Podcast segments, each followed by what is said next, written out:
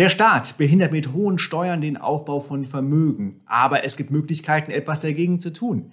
Welche das sind, darüber will ich reden mit Felix Schulte, Co-Gründer und Geschäftsführer des Fintechs Ride Capital. Und damit willkommen zu einem neuen Interview bei Renibel Rendite. Ich bin Clemens. Hallo Felix, schön, dass du Zeit hast. Ja, danke, dass ich hier sein darf. Wir wollen ja über den Aufbau von Vermögen reden. Das ist ja schon mal per se nicht einfach, Vermögen aufzubauen. Der Staat macht es einem aber noch zusätzlich schwierig, oder? Ja, es ist natürlich so, dass du immer, also Vermögen entsteht ja eigentlich durchs Reinvestieren, durch den Zinseszinseffekt. Und jetzt ist es so, wenn du relativ viele Steuern zahlst, du kannst ja immer nur deine Nettorendite reinvestieren.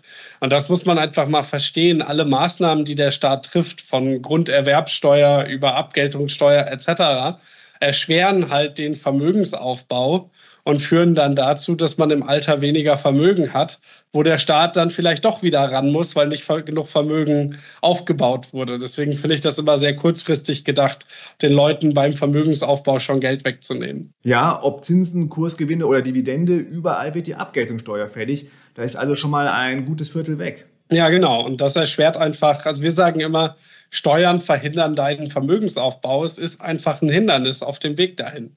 Aber ein paar Möglichkeiten gibt es doch, wie ich mich dagegen wehren kann. Ich finde das Wort wehren immer schwierig. Also es gibt sicherlich immer Leute, die ins Ausland ziehen, weil sie so von dem deutschen Staat genervt sind. Da bin ich kein Fan von. Also ich lebe gerne in Berlin. Aber man kann natürlich so ein paar Kleinigkeiten machen. Man kann gucken, dass man seine Freibeträge wirklich ausnutzt, also die 1000 Euro Sparer-Pauschbetrag.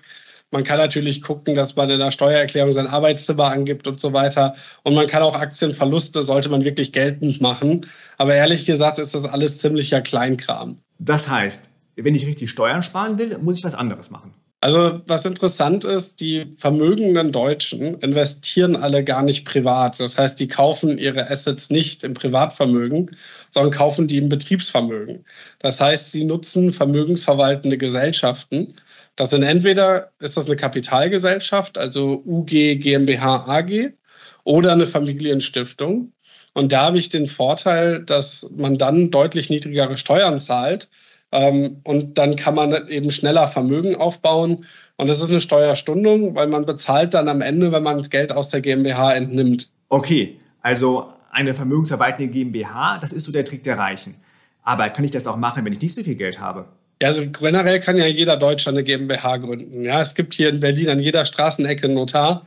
Und äh, man braucht als Gesellschafter und auch als Geschäftsführer keinerlei Qualifikation. Ja, man muss sich da nicht bewerben, sondern man muss einfach äh, den, äh, zum Notar gehen, die Satzung unterschreiben und dann, äh, und dann das Ganze beim Handelsregister eintragen lassen. Und dann ist man schon Gesellschafter einer GmbH. Das ist also nicht schwer, ist auch nicht elitär. Das eigentliche Problem ist, also die, dass die GmbH eben laufende Kosten verursacht. Ich kann da ein Lied von singen. Ich habe jahrelang für meine GmbH bei Steuerberatern irgendwie 10.000 Euro im Jahr gezahlt für wirklich wenig Arbeit. Und du musst natürlich bedenken, wenn du, ähm, also es macht wenig Sinn, mehr Geld zu zahlen, als man am Ende Steuern stundet ja, oder Steuern spart.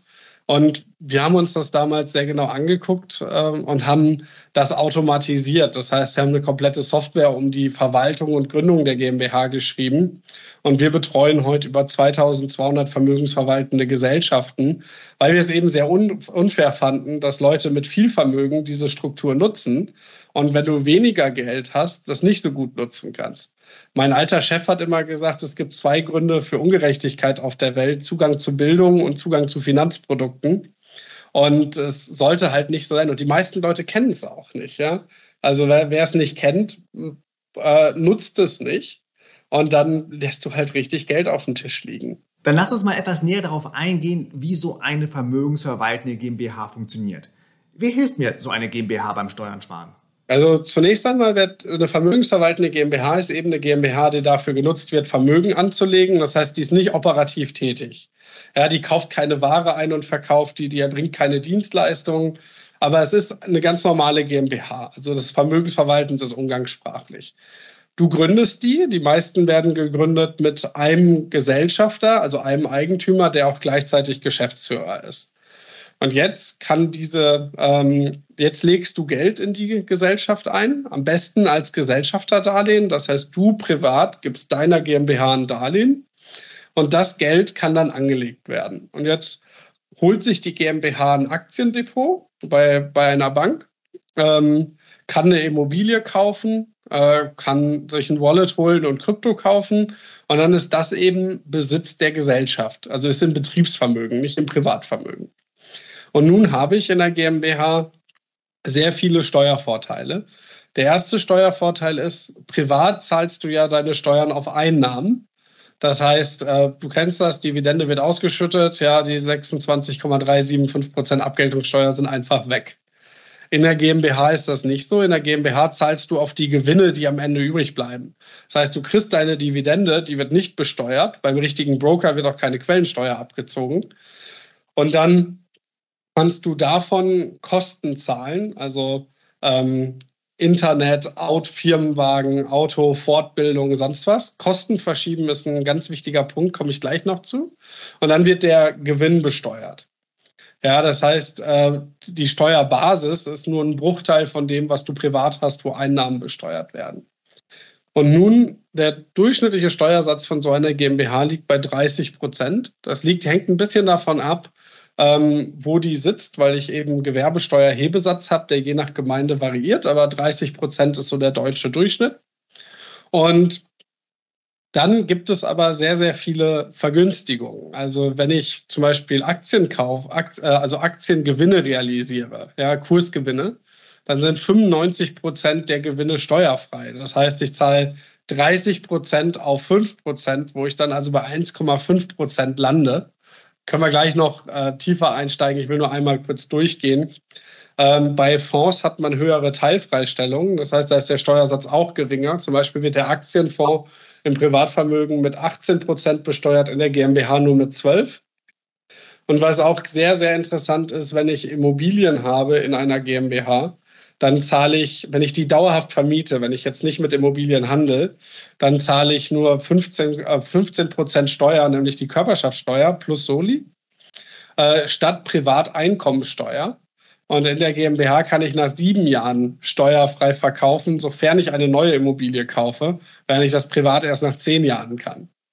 Und ähm, wenn man das, und das Gleiche gilt übrigens für alle Firmenbeteiligungen. Also wenn ich mich jetzt an einer operativen Gesellschaft beteilige, also Angel Investor beim Startup oder beim Mittelständler, zahle ich auch nur die 1,5 Prozent, weil ich da auch die 95-prozentige Steuerfreiheit habe. Okay, das sind also eine Reihe von Steuervorteilen, die ich habe.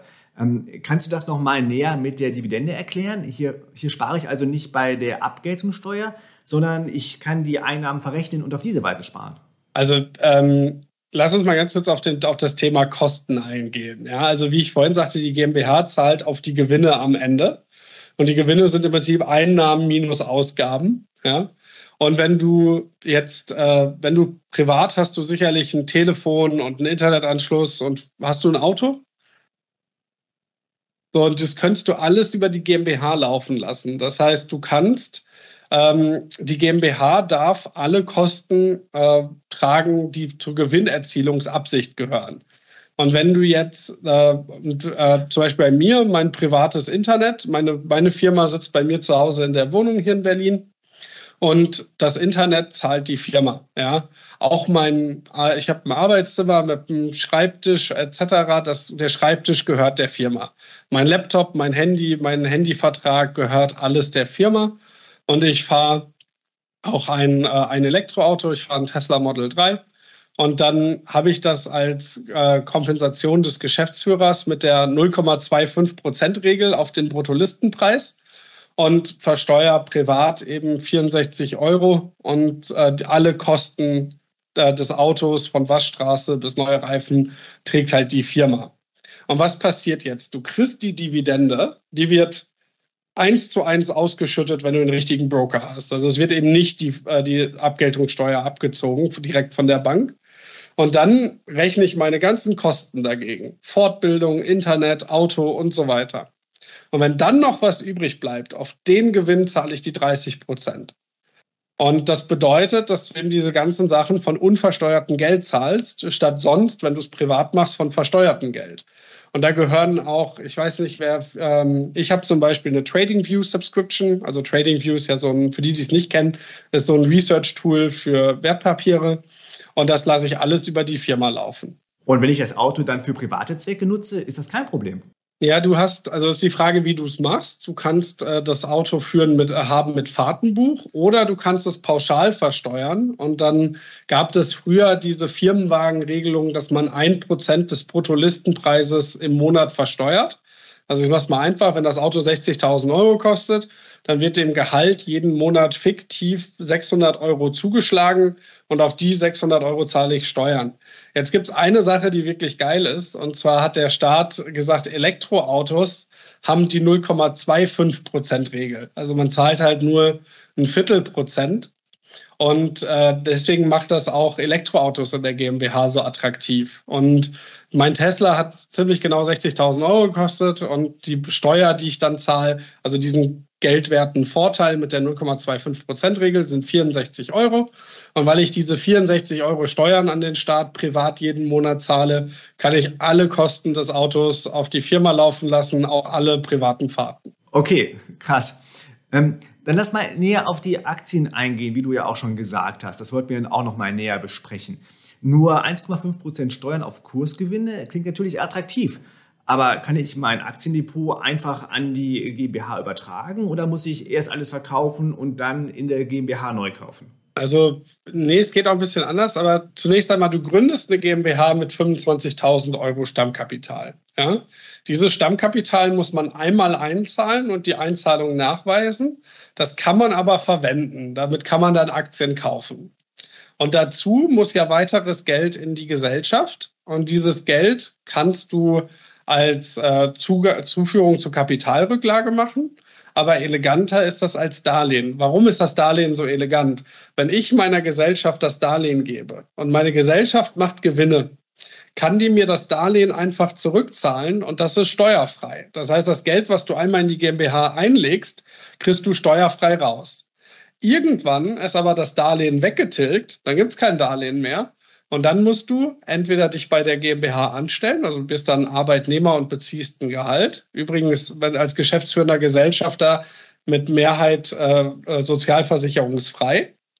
Oder du machst eine Dividende, aber auf die Dividende zahlst du auch Abgeltungssteuer. Deswegen ist das Darlehen so elegant, weil du mit dem Darlehen das Geld aus der GmbH sehr einfach rauskriegst. So, jetzt aber zu deiner Frage des Depotübertrags du kannst von privat das Depot übertragen an die Firma. Das ist kein, äh, ist eigentlich kein Problem. Das größte Problem ist der Kundensupport der Broker, weil die Broker natürlich äh, ungern sehen, dass Kunden sie verlassen. Das heißt, die machen es dir ein bisschen schwer, ja, mit Hotline das erstmal zu finden und so. Aber wenn du das dann von deinem Privatdepot ans GmbH-Depot überträgst, dann ist das durchaus möglich. Aber dann könntest du über den Betrag, den du übertragen hast, einen Darlehensvertrag abschließen. Dann ist das Darlehen halt nicht in Geld gezahlt worden, sondern in Sachwerten. Eine Sache will ich, auf eine Sache will ich aber hinweisen. Die Gewinne, die du in dem Portfolio hast, ja, auch beim Übertrag, werden einmal besteuert. Das heißt, du zahlst dann die Abgeltungssteuer da drauf. Okay, also einmal muss ich in den sauren Apfel beißen. Genau, die meisten unserer Kunden verkaufen ihr Privatportfolio Stück für Stück und migrieren es dann zur GmbH als Geld, weil der Übertrag oft, te äh, oft technisch ein bisschen nervig ist und er bringt dir halt keine wirklichen Vorteile steuerlich oder so. Verstanden. Was ich jetzt noch mal nachfragen wollte. Die vermögensverwaltende GmbH scheint sich ja vor allem bei Aktiengewinnen zu lohnen, weil die größtenteils steuerfrei sind. Aber was ist denn, wenn ich gar nicht so viel trade, sondern eher eine Buy-and-Hold-Strategie fahre und den Plan habe, erst in zehn Jahren oder zum Renteneintritt meine Aktien zu verkaufen. Lohnt sich so eine Struktur dann auch? Ja, gerade dann. Also, weil was ja passiert ist, je länger dein Anlagezeitraum ist, desto mehr compoundet das ja. Also die Gewinne kumulieren sich ja. Und wenn du jetzt einfach rechnest, du machst 6% Rendite über zehn Jahre, also 1,06 hoch 10, das sind ungefähr 1,8, ein bisschen weniger als das 1,8-fache. Das heißt, in zehn Jahren 1,8-fachst du dein Geld, wenn du die 6% Rendite auch erreichst. Und jetzt kannst du es dir, äh, wir haben über eine Sache noch nicht geredet, nicht über die Kosten so einer GmbH. Aber so eine GmbH kostet dich circa zweieinhalb bis 3.000 Euro im Jahr, wenn du es mit, also wenn du es zum Beispiel mit uns machst, weil wir haben das halt hochgradig automatisiert und ähm, haben eben die ganze Steuerberatung, Buchhaltung. Mittlerweile machen wir das als Software, sodass du nicht mehr so, weil das teuerste ist Jahresabschluss, Steuererklärung, Buchhaltung bei der Gesellschaft, komme ich gleich noch drauf. Aber wenn du jetzt sagst, du hast privat, zahlst du die Abgeltungssteuer 26,375 Prozent. In der GmbH zahlst du auf die Kursgewinne 1,5 Prozent. Das sind also fast 25 Prozentpunkte Unterschied. So, jetzt bedenkt ihr, man nimmt, hat ungefähr Kosten von 3000 Euro im Jahr für die Gesellschaft. Das heißt, über zehn Jahre zahlt man 30.000 Euro. So, jetzt hast du einen Steuervorteil von 25 Prozentpunkten. Also musst du 120.000 Euro Gewinne machen, damit sich die GmbH lohnt gegenüber der Abgeltungssteuer. Jetzt haben wir gesagt, bei 6% Rendite ist das das 1,8-fache. Das bedeutet, wenn du mit 150.000 Euro startest und machst eine Rendite von 6% über 10 Jahre, dann ist die GmbH genauso teuer wie die, die, private Abgeltungssteuer. Was wir hier aber nicht reingerechnet haben, ist eben, dass du ja auch die ganzen zehn Jahre noch die Kosten ansetzen kannst. Und jetzt, was wir auch immer sagen, es kommt sehr auf die Sparrate an. Also wenn du jetzt mit 100.000 Euro anfängst und legst aber wie im Sparplan jeden Monat 1.000 Euro rein, dann kommst du ja auch auf höhere Summen. Ähm, aber deswegen, auch für Buy and Hold lohnt sich das. Und wenn du das jetzt auf 15 Jahre anguckst, ja, diese 6%, also dann diese 6% hoch 15, wird es immer attraktiver. Also die GmbH wird attraktiver, je länger der Anlagezeitraum ähm, je höher die Sparrate, je mehr Kosten da reinkommen. Ähm, das sind alles Sachen, die die GmbH immer attraktiver machen. Du hast jetzt gerade die Kosten schon angesprochen. Auf den Punkt wollte ich natürlich auch noch kommen. Also, mit welchen Kosten muss ich rechnen? Vielleicht kannst du das noch mal etwas näher erläutern. Genau, also wenn ich so eine GmbH habe, eine GmbH ist ja eine eigene juristische Person. Das heißt, die braucht einfach, die braucht ein eigenes Bankkonto, das muss ich zahlen. Ich kriege eine IHK-Zwangsmitgliedschaft, frag mich bitte nicht warum. Ähm, ich, muss, äh, ich muss eine ordentliche Buchhaltung machen. Ich, also das heißt auch, man muss mit der GmbH wie mit einem fremden Dritten agieren. Das heißt doppelte Buchhaltung, Verträge und so weiter. Und ich muss ähm, äh, und ich muss eben auch eine Steuererklärung einreichen und muss sie auch im Bundesanzeiger veröffentlichen. Wenn man das alles zusammenrechnet mit unserem, also ich habe früher, als ich das noch manuell gemacht habe, immer so um 7.000 bis 10.000 Euro im Jahr bezahlt. Das war viel zu teuer. Ich habe meine vermögensverwaltende GmbH seit 2008. Aber ähm, wir haben das jetzt eben alles automatisiert und dann kommst du so auf 2.500 bis 3.000 Euro im Jahr an Kosten. Und ähm, die musst du halt wieder reinkriegen. Die kannst du aber übrigens auch wieder steuerlich ansetzen. Ne? Also sprich, die, äh, die Verluste rechnest du gegen die Dividende, das, das äh, Dividende oder andere Einnahmen, das hilft also auch ein bisschen. Okay, also ein paar Kosten kommen auf mich zu, da muss ich also schon ein bisschen Geld haben. Das lohnt sich nicht immer. Ja, das Fiese ist, wenn du 10 Millionen da drin hast, zahlst du nicht viel mehr für deinen GmbH-Abschluss. Ja, also du zahlst dann, wenn du äh, wenn du 10 Millionen drin hast und hast dann wirklich nur automatisierte Aktien, zahlst du vielleicht 6.000, 7.000 Euro für deinen Jahresab äh, für deine GmbH im Jahr. Also es wird eigentlich immer attraktiver, je mehr Vermögen man hat.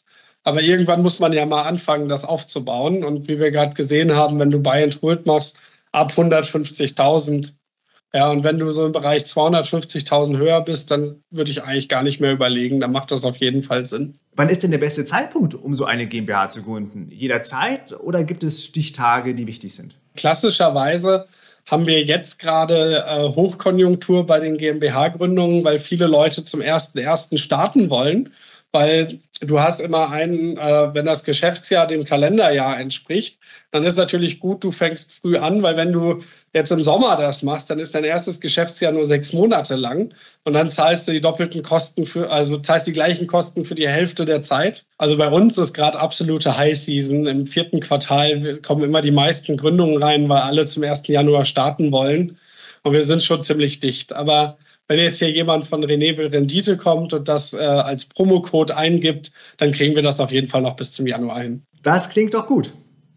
Ich setze den Link für die Anmeldung zu einem kostenlosen Infogespräch bei Ride Capital auch nochmal in die Description. Und ihr habt es gehört, wenn ihr euch bei Ride Capital meldet, dann einfach Renewable Rendite angeben und dann klappt es mit der GmbH-Gründung noch rechtzeitig für 2024. Felix, zum Abschluss des Gesprächs möchte ich nochmal auf einen Punkt eingehen, den du vorher nur so kurz angerissen hast. Du hattest gesagt, dass so eine GmbH mir auch bei Immobilien hilft. Vielleicht kannst du da nochmal näher drauf eingehen.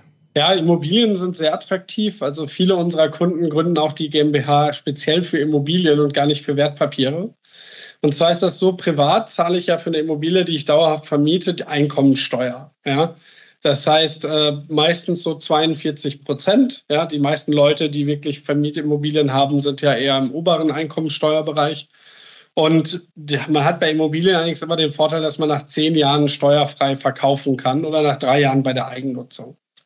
Jetzt ist das in der GmbH ein bisschen anders. Wenn ich eine GmbH habe, die Einnahmen aus Vermietung und Verpachtung erzielt, ja, dann darf die sich von der Gewerbesteuer befreien lassen.